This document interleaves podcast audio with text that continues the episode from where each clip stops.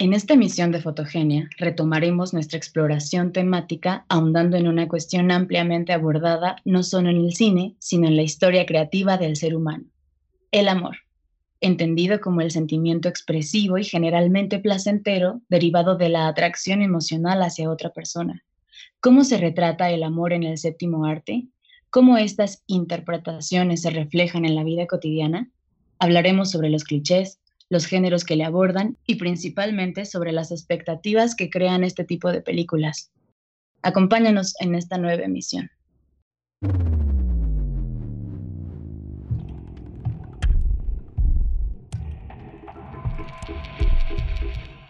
Fotogenia Podcast.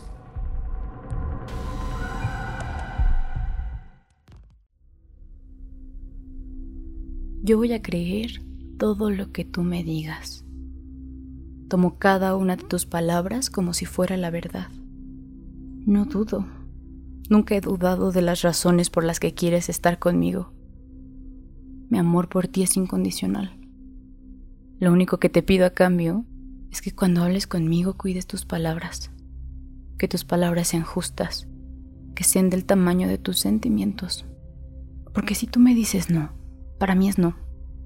Y si me dices llueve, para mí está lloviendo. Y si me dices amor, para mí es amor. Los Adioses. México 2017. Por Natalia Bristein.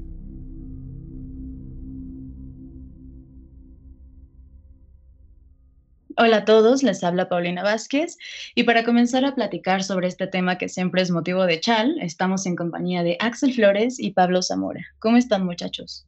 Muy bien, listos ya para hablar sobre el amor en el cine. Sí, muy, muy, muy bien. Vamos a ver qué películas trajeron el día de hoy para comentar, ¿no? Sí, sí. Sí, pues justo estamos inspirados con esta frase de, de la película de Natalia Bernstein, Los Adioses. Justo creo que es una frase muy contundente.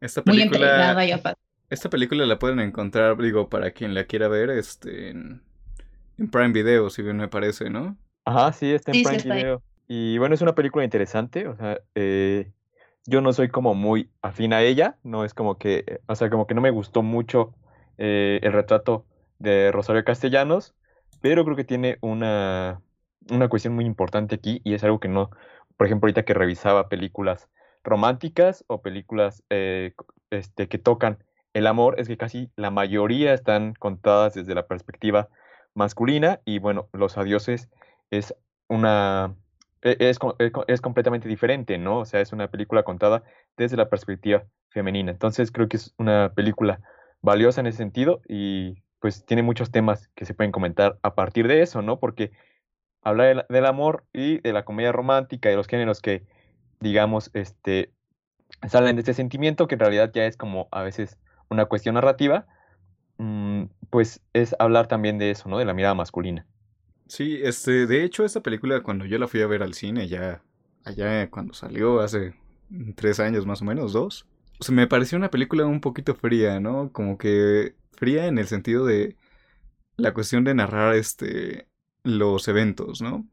Pues justo, justo quería escuchar sus impresiones porque yo la verdad soy una fanática así enloquecida de la literatura de Rosario Castellanos y he leído mucho de ella, entonces creo que a mí me dio mucho coraje, particularmente como verla sufriendo como de esa manera, como, porque por una parte, si bien es, es, valioso ver su parte humana, como, ¿sabes? Es como esta persona que daba una cátedra de teoría de feminismos y que es, fue una mujer que también fue diplomática y vivió en el extranjero y regresó, o sea, una persona tan importante que también tenía esos sentimientos me parece valioso, pero por el otro lado, creo que ya está bueno de estar interpretando a las mujeres como en un papel tan débil, ¿no?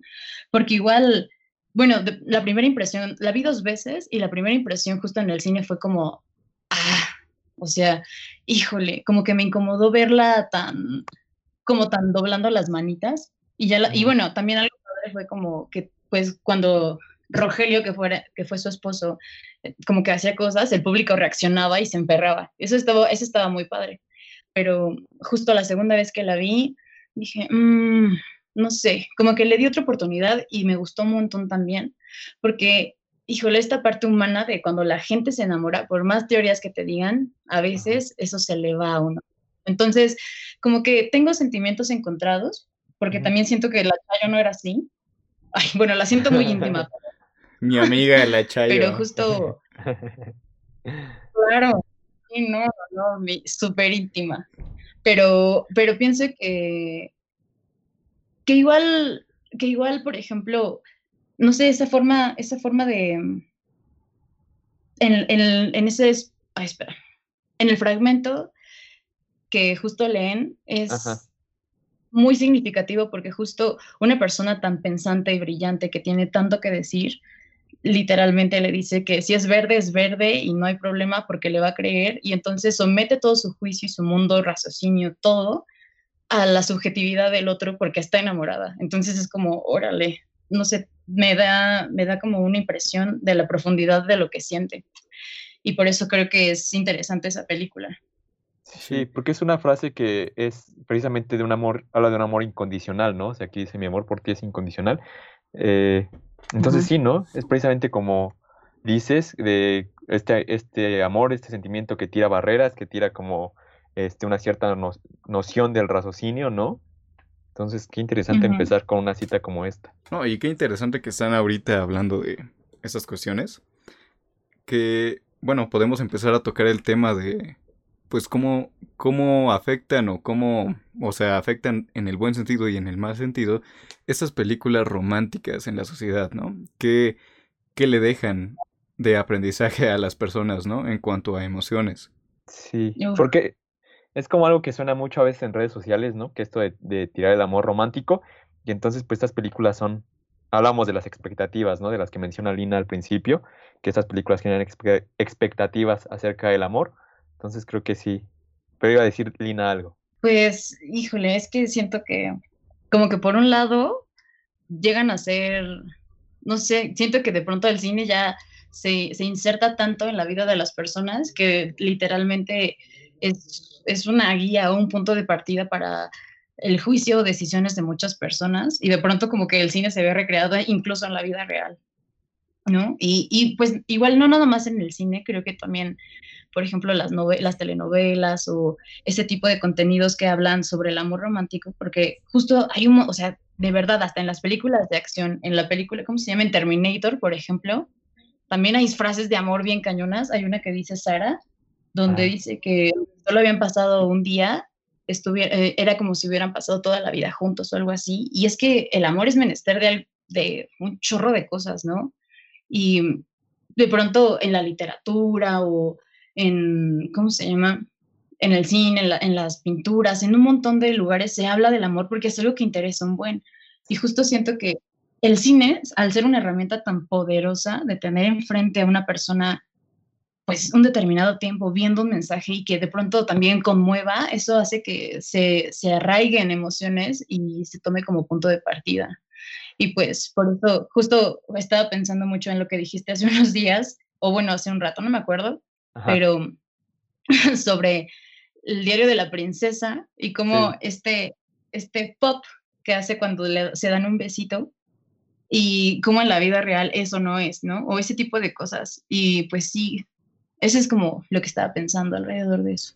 Bueno, que es una cuestión de los clichés, ¿no? Sí, claro, de los clichés este, románticos en el cine. Pero también, bueno, como dice Lina, este, el amor, el amor romántico es un sentimiento universal que lo tienen las personas de aquí y de todo el mundo, pero que, por ejemplo, también está presente no solamente en las películas románticas, sino en películas de todo el estilo, en películas de aventuras, donde el personaje masculino, como mencionaba Axel, que casi siempre es visto desde la perspectiva masculina del amor, este personaje masculino tiene un interés amoroso, ¿no? Incluso James Bond tiene, un, tiene intereses amorosos en todas sus películas. Sí, y de hecho la, figura del héroe está como obligada a la imposibilidad del amor, ¿no? Digamos que, no, o sea, sí es un héroe, pero siempre está como, eh, el, amor es impedido por los villanos que lo rodean, ¿no? O sea, esto es una cuestión que aparece incluso como en, en la Iliada, en la, en la Odisea, ¿no? O sea, son cuestiones que, por ejemplo, eh, a mí me gusta mucho citar un libro de, eh, de, de, François Julien que se llama Lo íntimo, lejos del ruidoso amor, y que él analiza eh, una escena, bueno, una parte de la Iliada en la que Héctor y Andrómaca están juntos y habla de que, por ejemplo, en Grecia no existió la intimidad, en, su epi, en la épica griega, en, en, la tragedia griega no existió la intimidad porque este, la figura del héroe estaba como muy distanciada, ¿no? O sea, siempre seguía siendo la figura, eh, una figura autónoma que no podía ser, eh, que no podía conjuntarse con alguien más. Entonces el amor es como una cuestión, eh, pues muy imposible a veces para estos héroes. bueno, justo respondiéndote, Axel, a ese planteamiento es que esta, esta idea como de estructura, este, como arquetípica del amor, de que siempre debe de ser un héroe y de ese tipo de cosas, o que el amor es imposible y se tienen que superar cosas para llegar y entonces, o sea, el ideal es llegar a tener la relación, pero justo como que se estanca ahí y qué, qué pasa después en la relación, ¿no? Empezando desde Blancanieves. Güey, sí, o sea, las relaciones terminan en, en, en, en, el qué y fueron felices para siempre, pero ya nunca se sigue. Exacto, porque justo las relaciones en realidad empiezan a gestarse en su principio y pum, y no te cuentan qué pasa después. Y justo lo que, lo que pensaba es que en Patterson, en esta película, me parece súper, súper importante porque uno todo el tiempo, bueno, me hizo cuestionarme muchas cosas cuando la vi, porque justo este sujeto está pensando en todas las cosas que esta chica quiere comprar o no, y uno espera como que lleguen a tener un argumento o que se vayan a pelear o que su relación se termine porque la chica es una artista súper eh, desbordada y él es un tipo como muy centrado y quizás está tímido, y de pronto, no se llega a un punto en el que eso nunca pasa y ves una relación estable y eso te hace cuestionarte lo que tú piensas del amor, ¿no? O sea, que una relación si bien no es perfecta, no tiene por qué terminar y ser totalmente dramática como lo hemos visto en un montón de otras películas. Y justo eso es lo que pasa en una relación duradera y digamos saludable hasta cierto punto, cosa que no vemos en ninguna, bueno, o en pocas películas, ¿no? El, el amor se idealiza y, y es todo lo que se siente y culmina en un beso o en el sexo y es lo que todo el tiempo, o bueno, incluso hay veces en las que siento que también bueno, voy a saltar otro tema, pero de pronto como que, como que, por ejemplo, también hay muchas, hay muchas ocasiones en las que no es necesario tampoco ver todo el desarrollo de una escena explícita de sexo, sino que sientes mucho más del amor que pueden tener dos personas a partir de solo una mirada o que se toquen, por ejemplo, en Lost in Translation, cuando solo están dormidos y, y se tocan solo los pies. Es como, mm", ¿sabes? O sea, sientes como más la intimidad. No sé. Sí. Ya me fui por las ramas. No, y es que está interesante porque finalmente este libro, o sea, que se llama Lo íntimo, eh, habla de que, por ejemplo, en Occidente no se conoció, eh, o sea, no se conoció la intimidad, sino que esto es como más de las cuestiones orientales, porque, o sea, digamos que lo, este, lo íntimo está, como dicen, en los gestos, y no, y aquí es como una, a lo mejor a muchos les podrá parecer algo reductivo, pero en realidad toda nuestra, nuestra cultura, la cultura griega estaba fabricada en el logos, ¿no? En la palabra y la palabra es, es completamente opuesta a lo, este, a lo íntimo. Entonces, quizás estas estructuras narrativas son las que apresan y las que no permiten la posibilidad del amor en ciertas cuestiones, ¿no? O sea, y ahorita que pones un ejemplo como Patterson, pues es interesante, ¿no? Porque es una película que no tiene una estructura dramática y que pues se deja guiar solo por este por, por, lo cotidiano, ¿no? Es una película muy cotidiana, pero muy bella, ¿no? Sí, la verdad es que me encanta porque no se te, no, no necesita, o sea, en su sencillez está su belleza y justo, no, o sea, no tiene como esta estructura aristotélica o dramática en la que sabes qué va a pasar al final. En la, por ejemplo, no sé, alguna película donde sabes que todo va a acabar mal, pero después te enseñan el desarrollo de la historia y dices, ah, ok, pero no, o sea, ahí la progresión, o sea, cada escena es rica por, porque, no sé, ves como un lazo genuino. Igual, es que doy saltos gigantes, pero otra, otro ejemplo de intimidad muy fuerte, creo yo, es también, por ejemplo, en Her, nunca se tocan, así, jamás se tocan, pero es una relación completamente íntima y se conocen completamente. Entonces, siento que muchas veces la intimidad o ese tipo de relaciones se pueden gestar de maneras diferentes y ser expresadas en el cine distinto a todas las demás cosas que, que, hemos visto y estamos acostumbrados a recrear en la vida.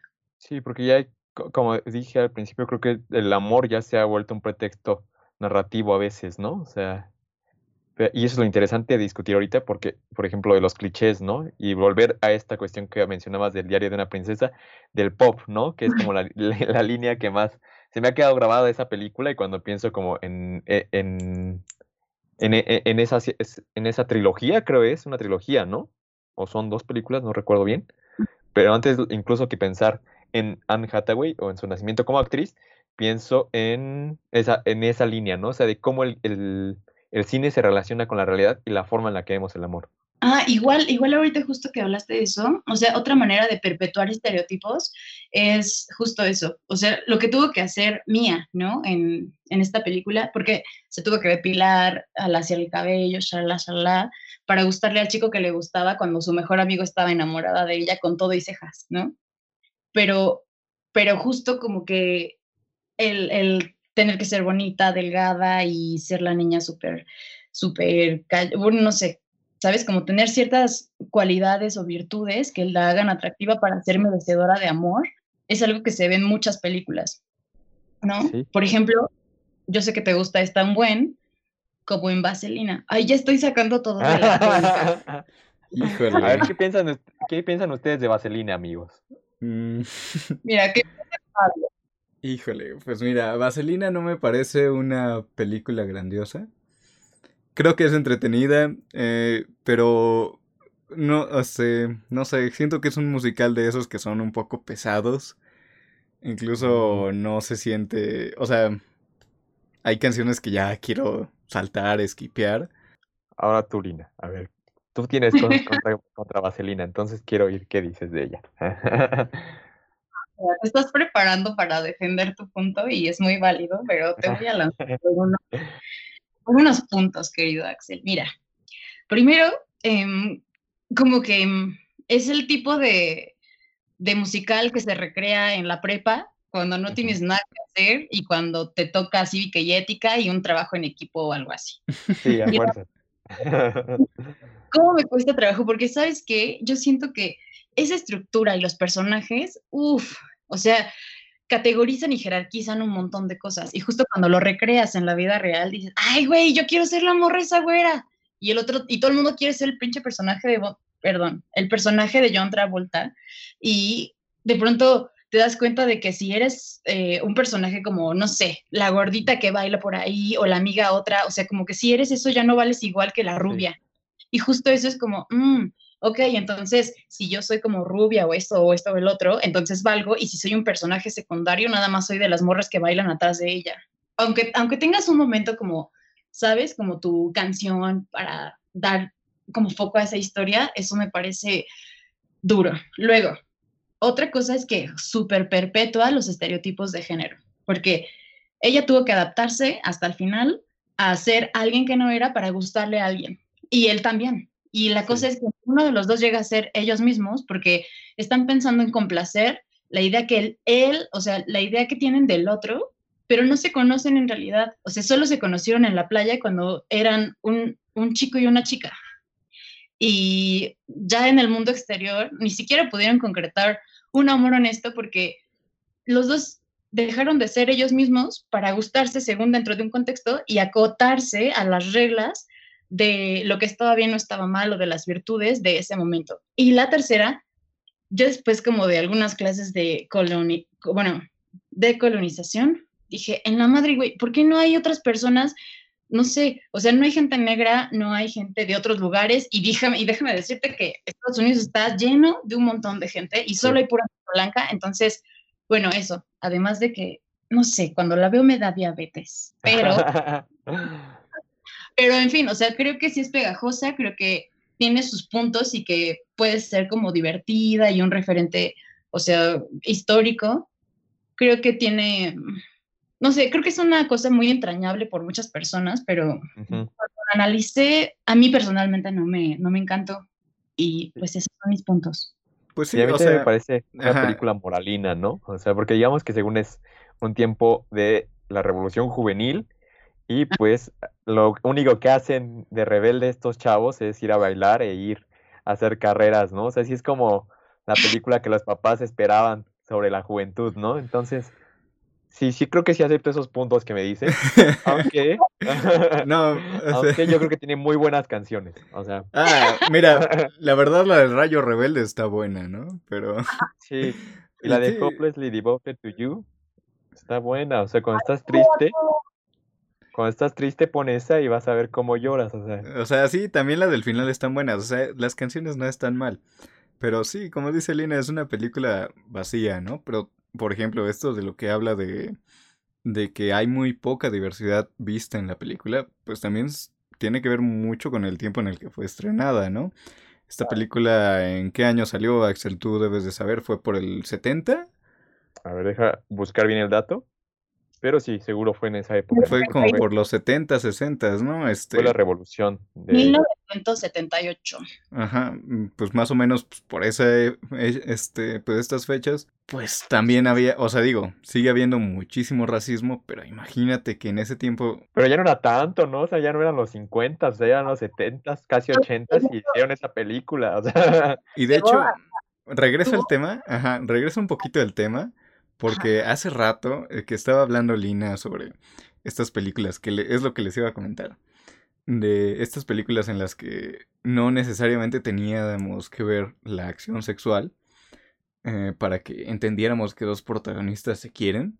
Recordé una película que se llama Se levanta el viento, una película del estudio Ghibli, dirigida por Hayao Miyazaki, de hecho la última película que ha dirigido él, que se ha estrenado en cines porque creo que ya está dirigiendo otra. Eh, esta película tiene una escena muy bonita, que es después de que estos dos personajes se casan. Ya la, la crítica ya está en el sitio web por si la quieren checar.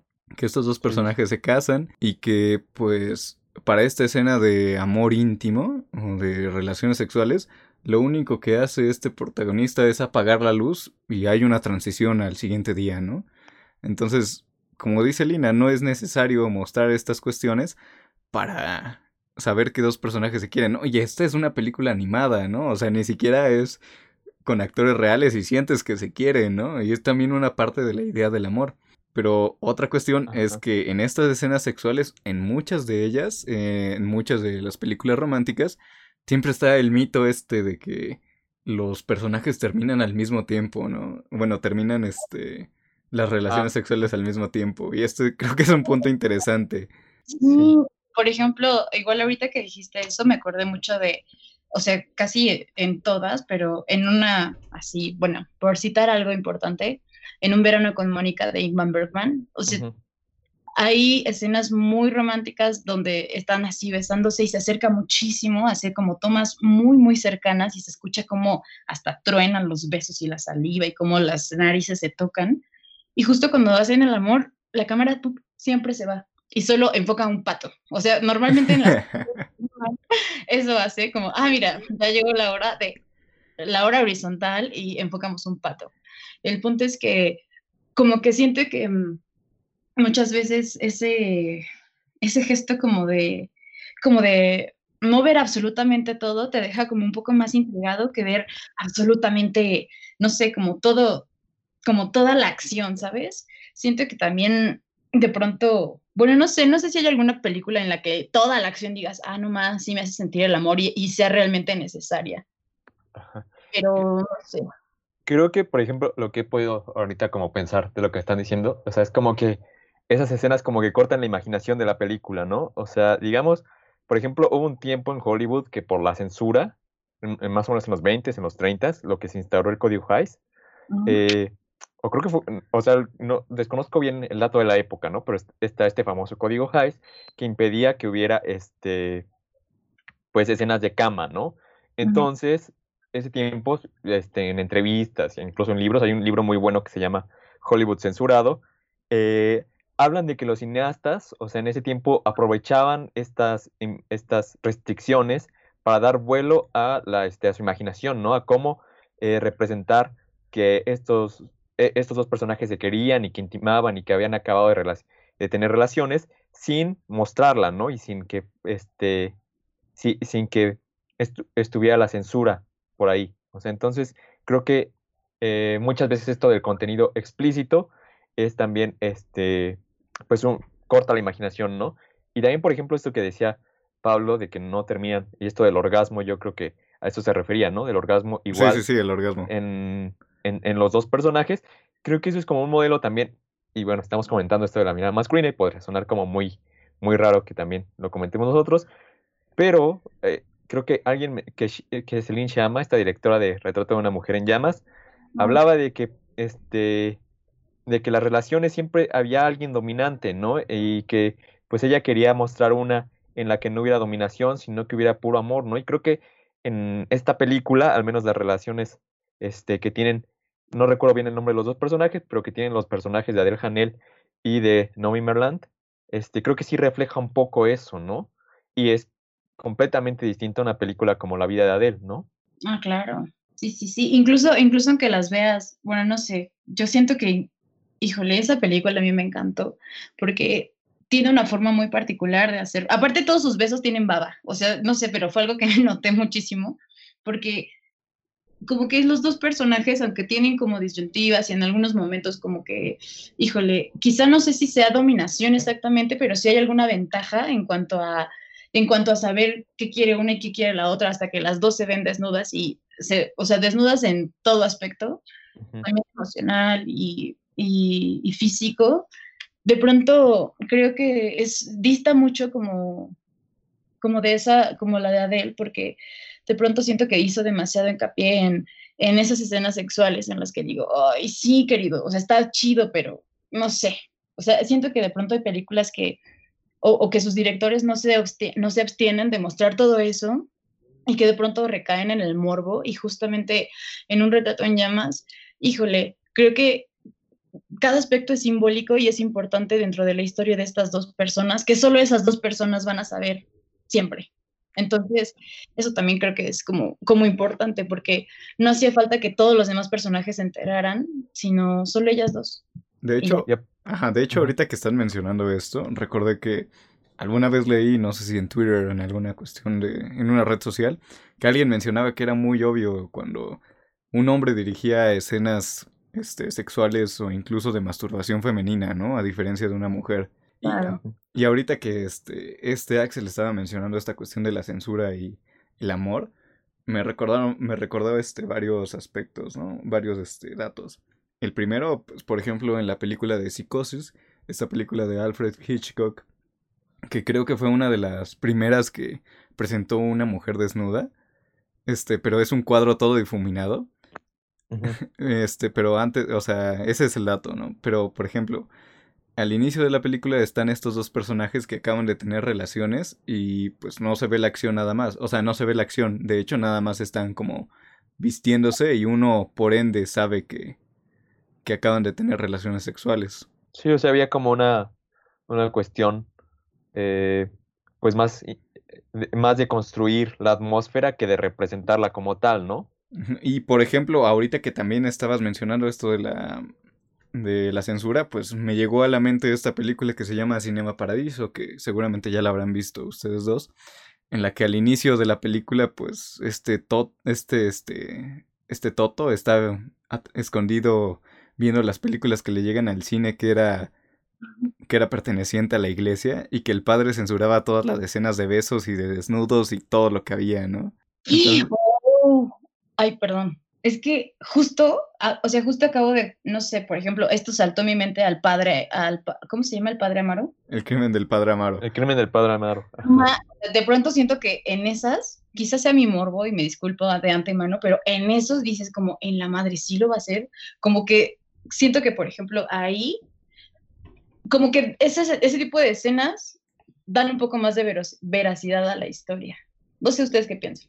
Sí, yo, yo, yo creo que, o sea, hay muchas discusiones, ¿no? Y eso finalmente como que cada quien va a tener este su opinión de que nos escuchen, ¿no? Pero creo que sí hay que, pues, documentarse un poco en eso, en cuanto a que esto de que decimos de lo, masculino y de la censura y de, la, de mostrar ciertas zonas erógenas que parecen que solo están haciendo como tipo pornografía casi. ¿no? Entonces, creo que hay un, un ensayo de Laura Mulvey al respecto, no recuerdo bien el nombre, pero era representación y que hablaba precisamente de, esta, de este mal male gaze. Entonces creo que sí es un tema muy, muy grande. Justamente ahorita que estamos hablando de esto, recuerdo, recuerdo varias películas, ¿no? Por ejemplo, la primera Love de Gaspar Noé. Ajá, que es el... que de verdad toda la película, desde el inicio hasta el final, hay, no sé, más de 10 escenas sexuales, ¿no? Y es la que está como de una, desde se graba desde la vagina de una mujer, ¿no? Sí, de hecho creo que se estrenó en 3D en algunos cines. Yo no la vi, creo que no era mayor de edad hasta para ese entonces. entonces. Pero también. Si no fue por 2015, creo que no. ¿O sí? No sé, creo que sí, tal vez. Eh, no sé. La otra que sí me recuerdo, y esa sí la llegué a ver en, en un festival, es la de Nymphomaniac. Ah, la primera parte, que pues digo, la película va de eso, ¿no? De, de sexo. De una mujer que es ninfómana y que las escenas sexuales pues tienen un, un trasfondo dentro de la trama. no, no me gusta mucho Lars von Trier, pero ya después será, será otro tema, ¿no? sí, el, sujeto tiene como cuestiones medio raras ahí, ¿no? Ve que vivió cosas rudas y que tiene ahí sus, sus traumas, pero por ejemplo, eso también me llevó a pensar, hay una película que es una comedia romántica que se llama Someone's Gotta Give, que alguien tiene que ceder con Jack Nicholson y Diane Keaton. Y por ejemplo, esa, esa como que también tiene escenas como de sexo entre dos personas que, bueno, ya son adultos mayores, pero viven la sexualidad o la reviven desde otro punto de vista en la vida en la que no nada más, o sea, se centra todo, ¿no? Y, justo también eso me llevó a pensar también en Amor, en esta película francesa. De Michael Haneke, sí. Ajá, porque, híjole, es que después, o sea, llega un punto en el que también siento que el amor en el cine y en la vida también, no sé, depende mucho de la corporalidad y de la edad en la que se viva, ¿no? Porque mm, se vive diferente como un amor idealizado cuando eres muy, muy niño y todavía no, no, vives una sexualidad plena a cuando ya estás como, ay, güey, o sea, estoy, acabo de ver Felina o acabo de ver Dirty Dancing y me urge salir con alguien, o cuando ya estás más grande y dices, ok, ¿cómo voy a redescubrir como esto? Siento que, siento que también se aborda las, tanto las narrativas como, como justo dependiendo de las edades. Y es que es muy importante, ¿no? Porque, por ejemplo, Ahorita ya hablamos de, lo masculino y ahorita también podemos hablar de lo adultocéntrico, ¿no? O sea, de cómo esta cuestión del amor solo se ve refleja, solo, se retrata en adultos jóvenes y ya después, o sea, es como la infantil, como que dices, muy, ah, este, como muy bonita, muy, este, nada problematizada, ¿no? O sea, como muy inocente. Y ahorita vamos a hablar de unas películas, mm. por ejemplo, infantil, porque yo Ahorita Pablo mencionó algunas que tenía antes de empezar este podcast. Y este, y pues bueno, el amor siempre está en, en, los adultos jóvenes y en los, en la tercera edad, pues ya se desaparece, ¿no? El amor también. Bueno, ahorita que hablamos de tercera edad, por ejemplo, recuerdo esta película que está basada en el libro de ¿cómo se llama? El amor en los tiempos del cólera, ¿no? Que es toda la historia de cómo al final ellos dos viejitos pueden consumar su amor este, sexual, ¿no? Y que al final pues este, se ven sus cuerpos y ya no son los mismos que eran cuando son jóvenes. Entonces recordé un poquito esto que estábamos hablando de la sexualidad este, ya en una edad adulta mayor. Pero por ejemplo de películas este, románticas que aborden este, bueno, la, el amor romántico infantil, pues por ejemplo está ABC del Amor, esta película en la que salía el actor que sale en los Juegos del Hambre, no recuerdo su nombre, George, Josh algo, y que incluso se hizo un meme, ¿no? De Rosemary, te odio, este, sí, o sea, que, que fue un super meme, ¿no? Y también otra película que habla sobre el amor romántico infantil, es esta película de mi primer beso que Seguro muchos de nuestros padres y tíos la van a recordar más que nosotros. No sé si ustedes tengan alguna que también aborde estos temas. Eh, yo, por ejemplo, ahorita que acabé de ver esta película que se llama, se llama Love Actually, y también hay como una historia, como un intento de retrato del amor infantil, y creo que se hace como una mirada muy, muy muy tonta, o sea, como muy adulta, como de, ay, qué bonito que, que amen los niños, o sea, creo que es un problema en el retrato de, de este, pues de la infancia como tal, ¿no? O sea, de, de ver qué bonito que les pase esto o qué feo que les pase esto a los niños, ¿no? O sea, es muy difícil retratar la infancia en el cine y creo que eso sería como otro tema para un podcast, porque sin duda hay muchas posibilidades que no se explotan ahí, ¿no? Bueno, de hecho, ahorita este, recordé, por ejemplo, el de Batallas en el Desierto, este libro que nos dejaron, yo creo que a todos en la secundaria, en el que habla de, ajá, sí, primaria, secundaria, no sé, de este niño que se enamora de Mariana, ¿no?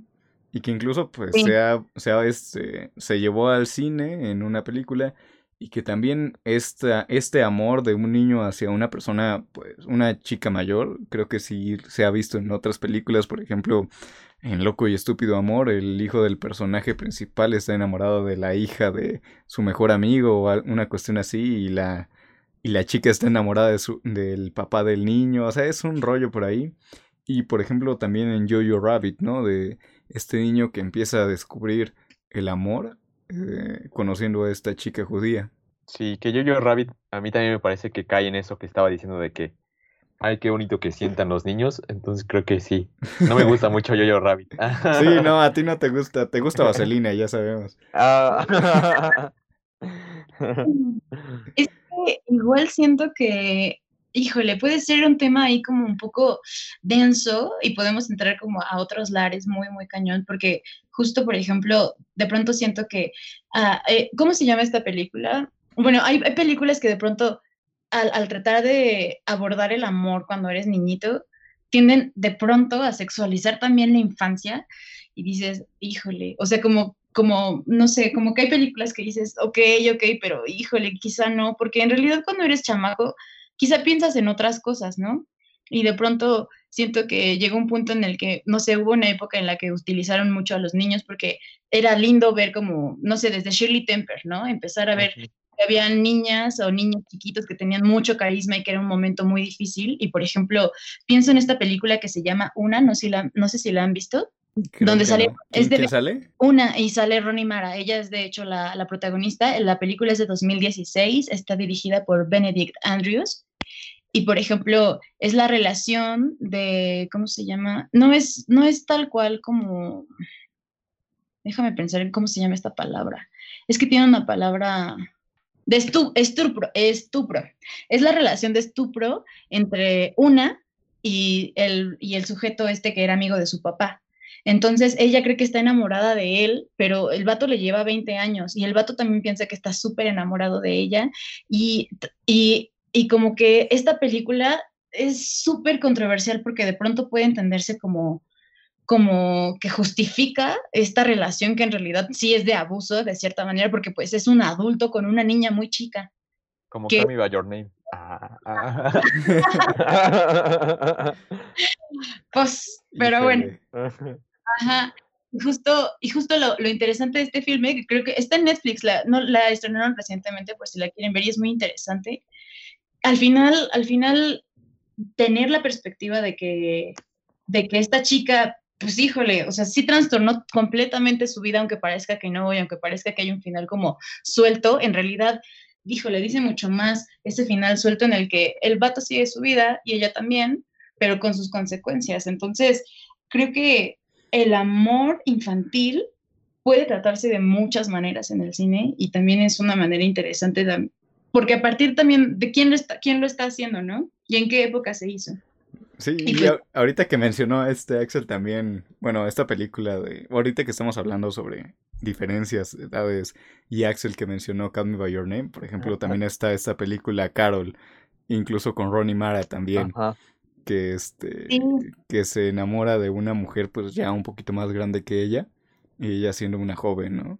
Sí, es que hay una variedad, o sea, lo que hemos podido ver ahorita es que es como el amor sobrepasa también, este, como por decirse, todos los géneros, todos los tipos de narrativa, ¿no? O sea, eso es interesantísimo. Eh, por ejemplo, yo recuerdo un libro que ah, recientemente leí, ¿no? En, e, e, en esta cuarentena que se llama este, El Danubio de Claudio Magris, y ahora precisamente del amor o, el, o del eros como tal, este, y cómo eh, esta clasificación, ¿no? De las razas, que se supone que está como una, una cuestión para marcar diferencias, lo único que hace es como demostrar, eh, pues, eh, que el amor o el, eros no tiene límites, ¿no? Que hay formas de combinarse todos con todos, ¿no? O sea, es interesante esa forma de ver, incluso esto de las razas, ¿no? Y pues bueno, o sea, creo que este, tan solo hay que revisar eh, algunas otras películas. Por ejemplo, a mí me gustaría como volver mucho a, lo de la comedia romántica, ¿no? Y de los clichés, porque creo que ahí hay muchas cosas escondidas también, ¿no? Esto de la infancia, por ejemplo, que mencionaba en Love Actually, creo que es una cuestión muy, muy gringa, ¿no? De pensar este, y de hacer a los niños que digan los diálogos de amor perfectos, este, nada más para la pura, pues para la pura representación de la película. Ya tengo uno, ya tengo uno. O sea, cliché de película que neta en la vida real uno, o sea, no sucede. O bueno, a lo mejor sí ha sucedido, pero creo que es así. Vas corriendo al aeropuerto a detener a la morra. O sea, eso sale en Love Actually, sale en chingos, chingos, bueno, en un montón de películas.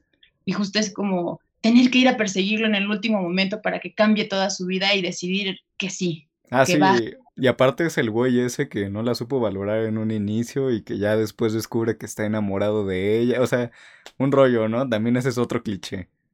Hijo, ay, sí, aparte es súper peligroso, como esta película famosa que le encanta a las... ¿Cómo se llama? Em, Quiero robarme a la novia. O por ejemplo... Uh, sí.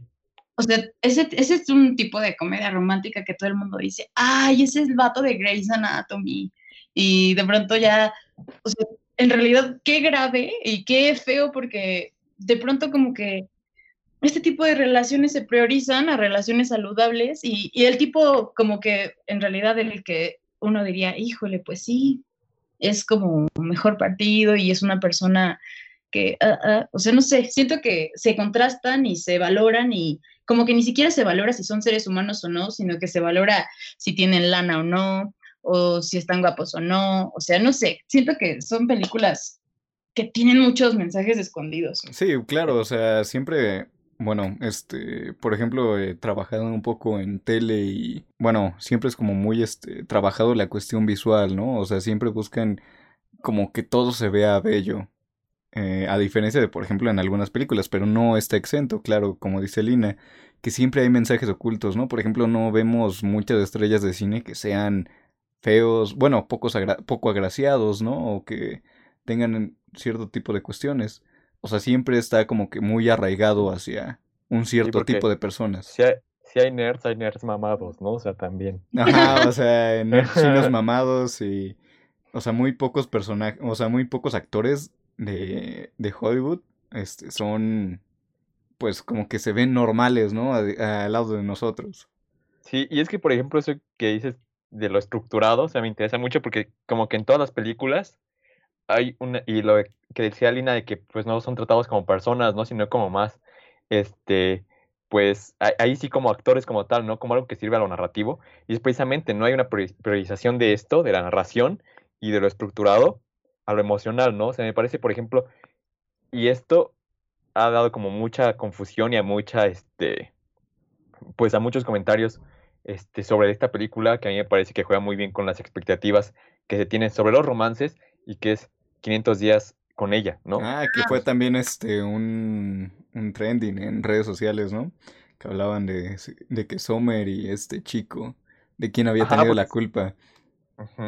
Porque siempre se maneja eso, ¿no? Y porque digamos que es una película que juega con las expectativas. Ajá, y por ejemplo también está esta otra película de, ay Dios mío, este, el, Diablo Viste a la Moda, en la que también hablaban sobre la relación que tenía Anne Hathaway con su pareja.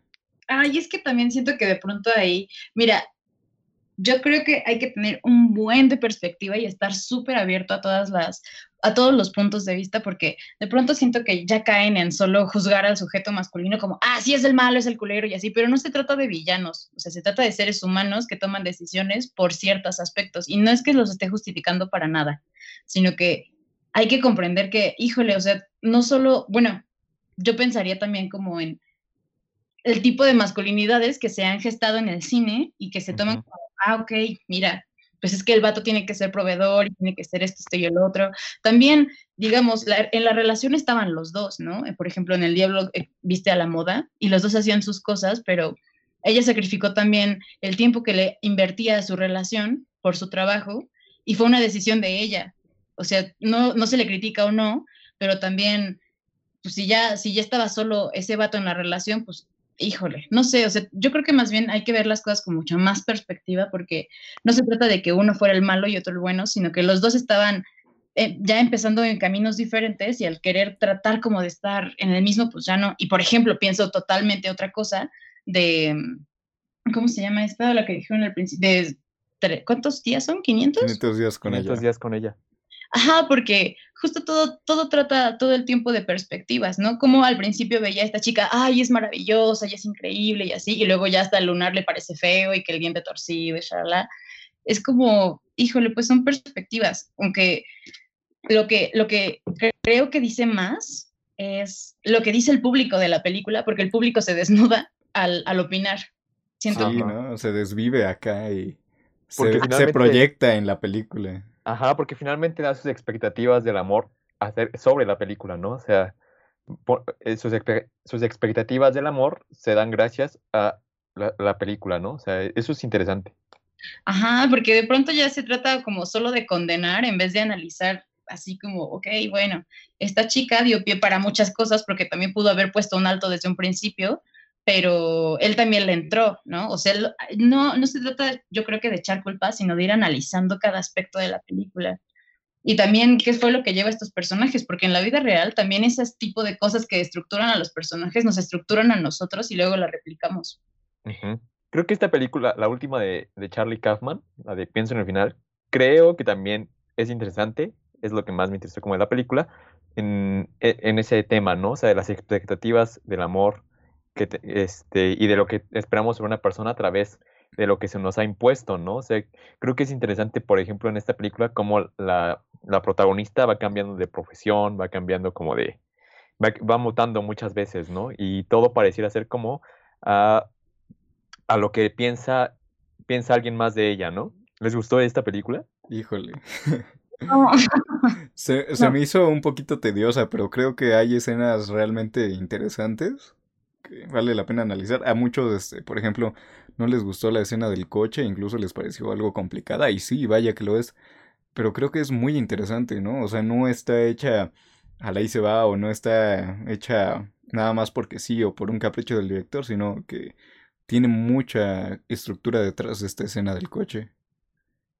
Ay, a mí en algunos momentos me pareció muy pretenciosa, como O sea, de pronto dije, ay, ya. Ay, sí, claro que es pretenciosa. Eh, es, pretenciosa hasta más no, poder. no sé, no sé, pero hay un límite entre, ok, es pretenciosa y lo estoy aceptando, y en otro, ay, güey, ya, por favor. O sea, yo en algún punto sí dije, me pareció, por ejemplo, al principio muy interesante todo el poema larguísimo que esta chica empieza a decir, y de pronto, o sea, también eh, dentro de la casa, cómo van cambiando las edades, y ella ve su futuro y no, y al final que ella se quede, o sea, al final ella deja de ser la protagonista de la historia para cederle el lugar, porque ella también renunció como a todo. Bueno, es mi interpretación, ¿no?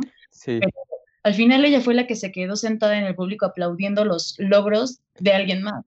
Entonces, cuando era ella, cuando todo se trataba de lo que ella pensaba acerca de esa relación en la que ni quería estar, ¿no? Y justo, pues uno piensa, también creo que cómo se amoldan para ser aceptados en otros contextos. Wow. Yo, yo lo había visto de otra forma, yo pensaba que era como ella, eh, la imaginación de este tipo, de ese tipo, pero no había visto así, que o sea que, era, que se había acoplado ella a la realidad y terminaba siendo pues la, la segunda, ¿no? O sea, cuando ella quería ya terminar esa relación y que al final no terminarla, este, pues la llevó a eso, ¿no? Eso es una lectura que no había pensado. Y este mismo Charlie Kaufman tiene otra película que creo que podría servir para lo del amor en el cine. Eterno Resplandor.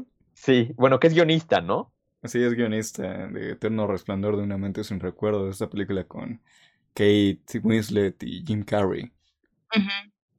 Y que también es mucho de las expectativas que se ponen en el amor, ¿no? De lo que uno espera que sea el otro y de lo que al final, pues, el, el chocamos, ¿no? O sea, e, e, esa es una película interesante para analizar, ¿no? De hecho, siento que esta película pudo haber sido perfecta estructuralmente, aunque como que sí les falló un poquito ya en la edición.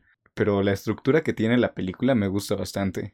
Aparte fue como, es como de las películas millennials ya de siempre, ¿no? O sea, que están páginas de Facebook y está en, Twitter y en todos lados, ¿no? Pero bueno, por ejemplo, ¿cuál fue de las últimas películas románticas más conocidas, no? Yo creo que la última romántica más conocida y más, este, pues que fue un poquito más universal sería La La Land, ¿no?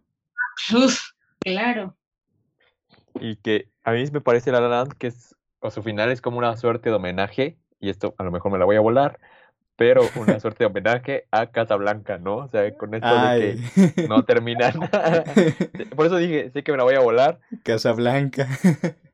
Sí, oh, híjole, es que La La Land es una película así, solo, híjole, o sea. ¿Te gusta o no te gusta, Line?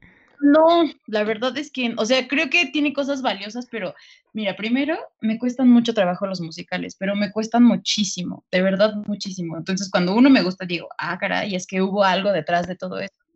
Porque, híjole, pienso que, pues, no sé. Ay, bueno, mejor me quiero esperar un poco para ordenar mis ideas, porque si no, ni voy a decir nada, pero tú date, tú date. Pero no le gusta. A ver, dale, Axel. ¿A ti te gusta o no te gusta? La Land. Sí. Sí, o sea, yo creo que, por ejemplo, la comparación como de, de Casa Blanca, pues ya dice algo, ¿no? Ah, pero sí, sí me gusta. O sea, creo que eh, también es esta cuestión de lo imposible del amor al final esto y de la imposibilidad de lo íntimo porque estos personajes finalmente como que nunca este pues nunca son un son este nunca se conjuntan entre ellos realmente, realmente cada quien va por su lado y va por sus sueños y pues, o sea, creo que si se le ve desde, ese planteamiento, ¿no? De que es una película eh, que habla sobre la imposibilidad de establecer relaciones emocionales, pues está bastante bien. Eh, yo, por ejemplo, sigo recomendando ese libro, se los, voy a, se los puedo pasar por PDF cuando quieran, este de lo íntimo, y pues ahí para que... Sí, no, pues, e, es que yo no lo encontré en, en otro lado, entonces ahí lo tengo en PDF, ahí cuando quieran. o sea, que, pero a ver, o sea, es que mira, objetivamente, que me guste o no me guste, pues ya es otra cosa. Le encuentro muchas cosas porque si hablamos de imposibilidad del amor, pues tenemos ahí el ejemplo también súper cliché ya de Lost in Translation. Pero... Ah, bueno, de hecho, justamente esa película al final me encanta, ¿no? Este, esta frase que le dice y que nunca podemos saber qué es lo que le dice, me parece estupenda, ¿no? Creo que es uno de los mejores finales que he visto en este año, porque esa película la vi este año. Entonces me pareció, este, como dices, ¿no? Incluso más íntimo que saber, ¿no? ¿Qué es lo que le dije, qué es lo que le dice? Sí, bueno, por ejemplo, no sé, quizá, quizá desde mi punto de vista muy personal, lo que encuentro muy frustrante es que no se dejen llevar como, bueno, no sé, siento que cuando tienes una oportunidad así, bueno, yo personalmente no la dejaría ir. Bueno, pero también este, está esta cuestión, ¿no? De que el personaje era muchísimo mayor que ella.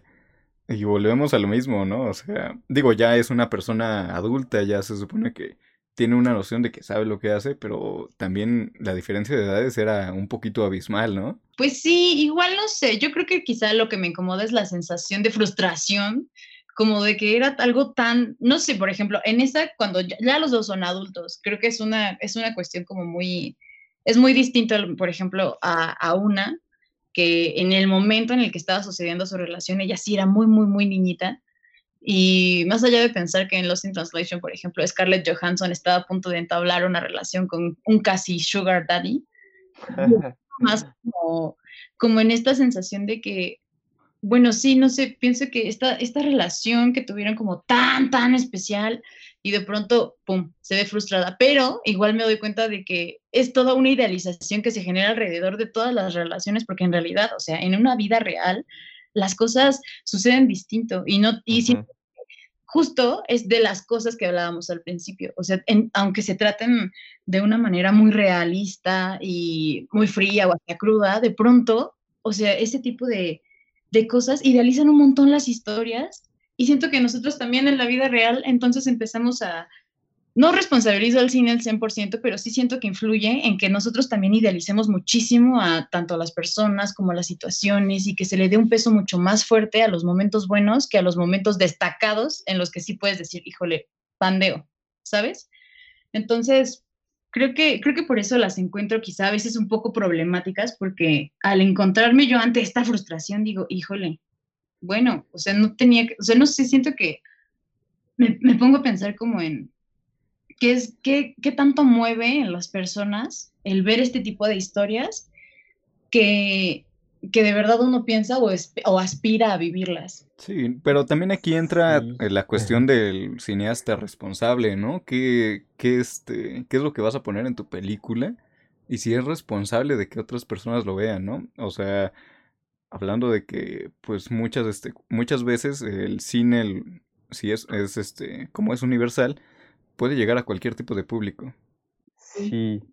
Y es que también creo que eso también hay que entenderlo, pues el amor para el cine representa un negocio, ¿no? O sea, negociazo ahí. O sea, por eso yo, yo como que esto de que te lo presentan en pues de las mismas formas, pues sí, o sea, siempre se repite porque al final de cuentas esta fórmula tan solo de Ryan Gosling, Emma Stone, pues ya había funcionado anteriormente con esta película que mencionó Pablo, ¿no? De Loco Estúpido. Loco y Estúpido Amor, ¿no? Esta ah, dupla de personajes, sí.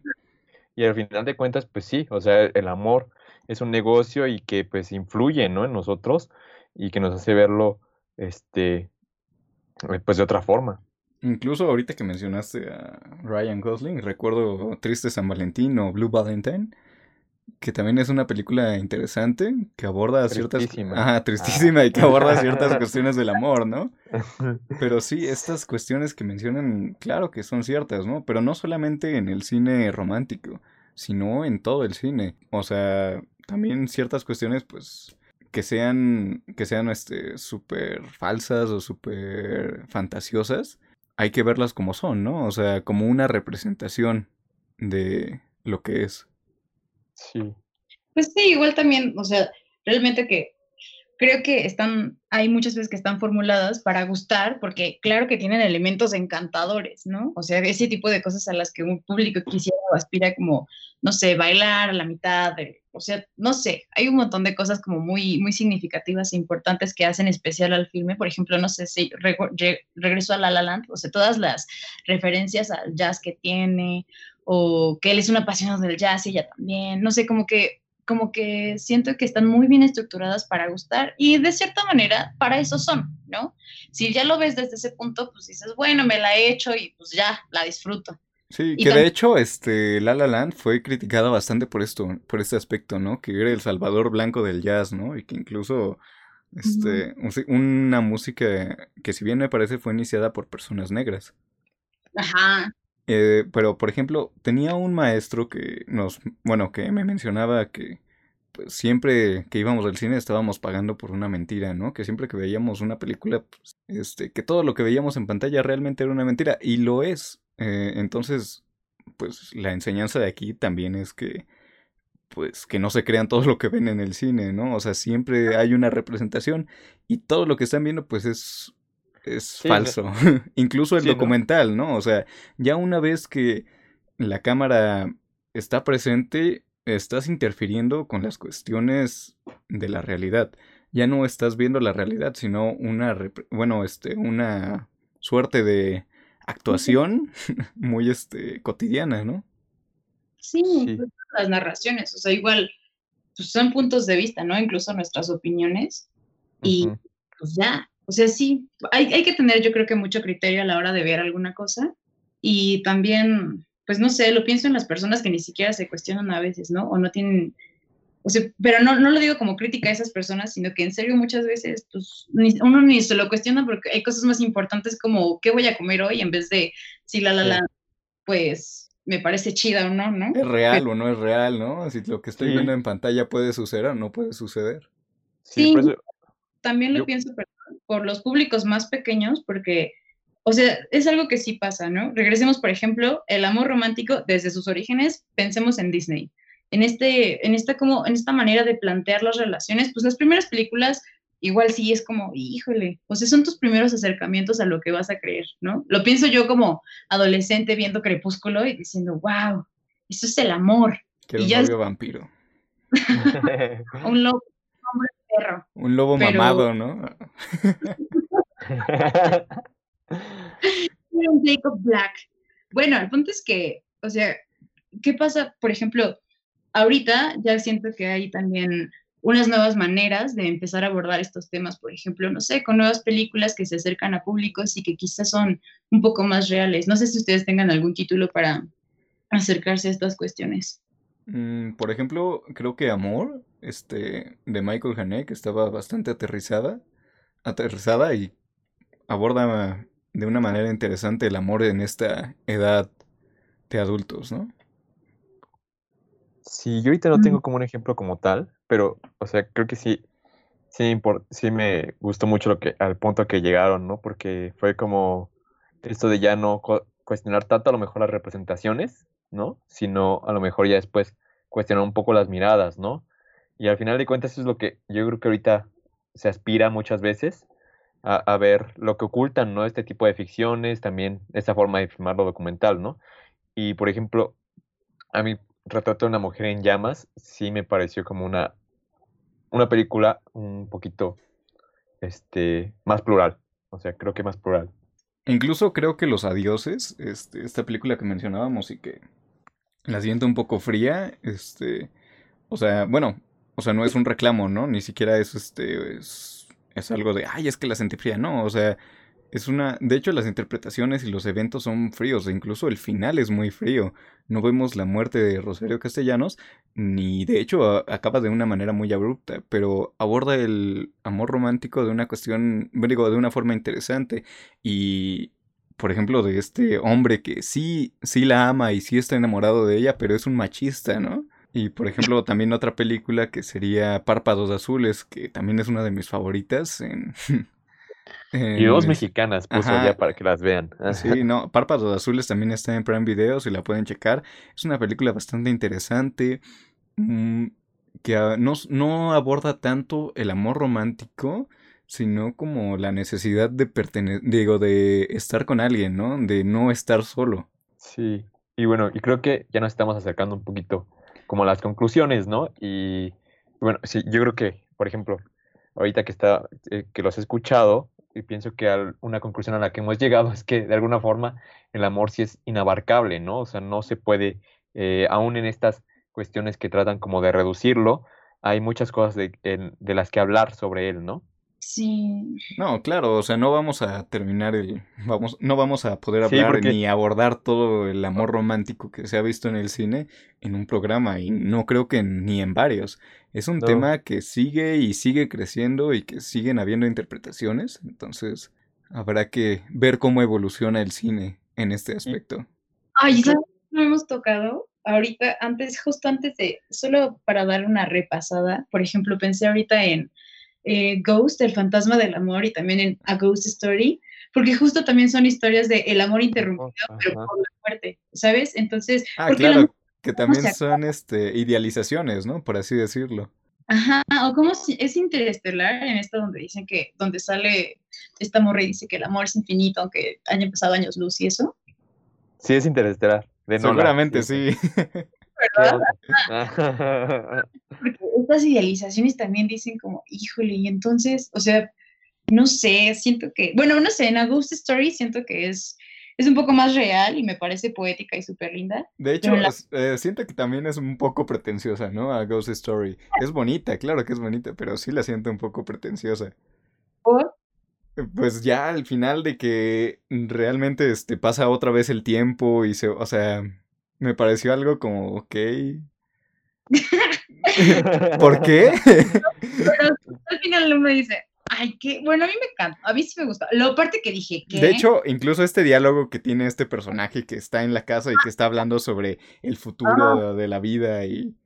Bueno, sí, se la pudo haber ahorrado. Pero creo que eh, en esa, eh, eh, de esa película Lina escribió algo en Filme Magazine que, que me gustó mucho y que creo que también habla de esa escena, ¿no? De, de, de, la este chavo que empieza a hablar casi solo, ¿no? Que tiene un monólogo y que no escucha a nadie. Y que dice, ok, ¿no? ya sé, yo, yo digo que primero leas mi texto. Ah, y luego ya me cuentes. No, pero en serio pienso que, por ejemplo, o sea, así eso puede parecer pretencioso, igual, igual me pareció como, o sea, este vato ni siquiera tiene una percepción de sí mismo y se, y se la pasa hablando de cosas que a nadie le interesan, pero que incomodan. ¿No? Y que son netas, pero que incomodan. porque pues sí se iban a morir sus hijos y sus hijos se iban a morir, lo que sea, y al final pasó lo que este tipo pretencioso dijo, y sí, a lo mejor es incómodo que todo lo que ese vato dijo pasara, pero siento que, por ejemplo, lo valioso en eso es que uno tampoco se entera, es como un poco el final de Lost in Translation, porque nunca te enteras qué dice en el papelito, pum, se muere y bueno, bueno, no solo se va. Y es ese tipo de finales que no tienes que saber qué sucedió, pero algo sucedió en esa persona que, pum, por fin acabó. No sé, siento que ese tipo de, de cosas a veces son más significativas que desenlaces muy marcados, como, no sé, que te explican absolutamente todo. Creo que lo que me pareció más rescatable de la película es la em, vaya, la visualización de, este, física de los fantasmas, ¿no? Me pareció encantador cómo se ven con su sábana.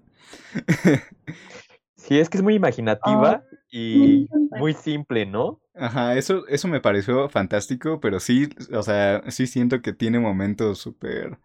Esta palabra... Antes, ya. No, ¿cómo se llama? Súper... Pretenciosos. Sí, súper pretenciosos.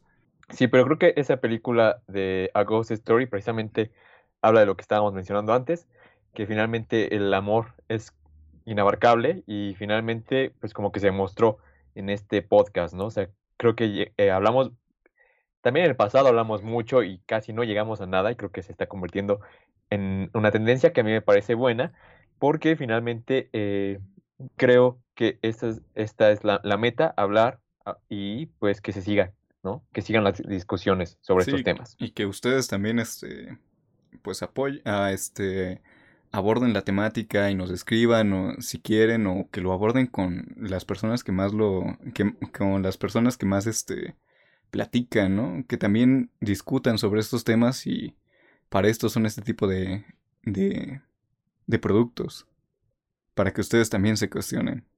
Sí, tienen mucha tarea y pues y nosotros también. Entonces, creo que no sé si a ustedes les gustaría concluir con alguna cosa. No sé, la verdad, me siento un poco sobrepasado por el tema del amor. No sé si podríamos concluir con la definición de la RAE de lo que es el amor, que está bastante interesante y divertida. Y nos despedimos, ¿no? Y también eh, un texto que tiene preparado Axel sobre una película. Pues va, Pablo, échate, échate la definición, las definiciones que tiene. La primera definición que tiene la Real Academia de la Lengua Española sobre el amor dice así, es este sentimiento intenso del ser humano que, partiendo de su propia insuficiencia, necesita y busca el encuentro y unión con otro ser. También la segunda habla de que es el sentimiento hacia otra persona que naturalmente nos atrae y, procurando reciprocidad en el deseo de unión, nos completa, alegra y da energía para convivir, comunicarnos y crear. El número tres es el sentimiento de afecto, inclinación y entrega a alguien o algo. El cuatro es la tendencia a la unión sexual. El cinco, blandura, suavidad.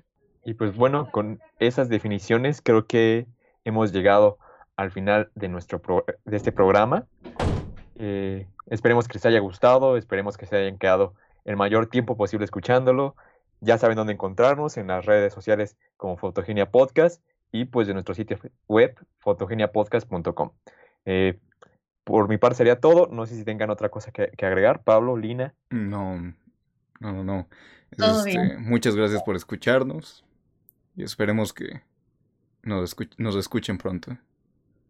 Y pues bueno, ahora les dejamos una pequeña cita de una película eh, que se llama Golden 80 dirigida por Chantal Ackerman, precisamente sobre el amor. No, no se casarán. Pasarán semanas juntos, un mes a lo sumo. Entonces se cansarán el uno del otro. Él regresará a la tienda, trabajo duro, se establecerá. Para eso, habrás encontrado a alguien más. Para ese entonces verás qué inconstante es el corazón. Tienes que amar a alguien. Es como los vestidos, Mado. Ves uno que tienes que tener, pero es quizás demasiado caro. O es bonito, pero mal hecho o quizá está bien hecho y no demasiado caro, y parece maravilloso, pero no para ti, para nada. Así que tienes que encontrar otro. No puedes andar desnuda. Si la gente hiciera eso, no tendríamos negocio.